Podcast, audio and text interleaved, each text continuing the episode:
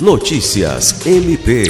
Os procuradores gerais adjuntos do Ministério Público do Estado do Acre, MPAC, Sami Barbosa Lopes, Assuntos Jurídicos, e Gilceli Evangelista, Assuntos Administrativos e Institucionais, receberam nesta quinta-feira 26 a visita do deputado estadual Edivaldo Magalhães. O parlamentar disse que procurou o MPAC pois a Assembleia Legislativa quer avançar num diálogo com a instituição, com órgãos ambientais e marceneiros, para retomar uma discussão sobre a legalização da atividade da marcenaria no Estado. Os procuradores gerais adjuntos acolheram o pedido do parlamentar e colocar o MPAC à disposição para avançar nos diálogos que se fizerem necessários ao encaminhamento do pedido.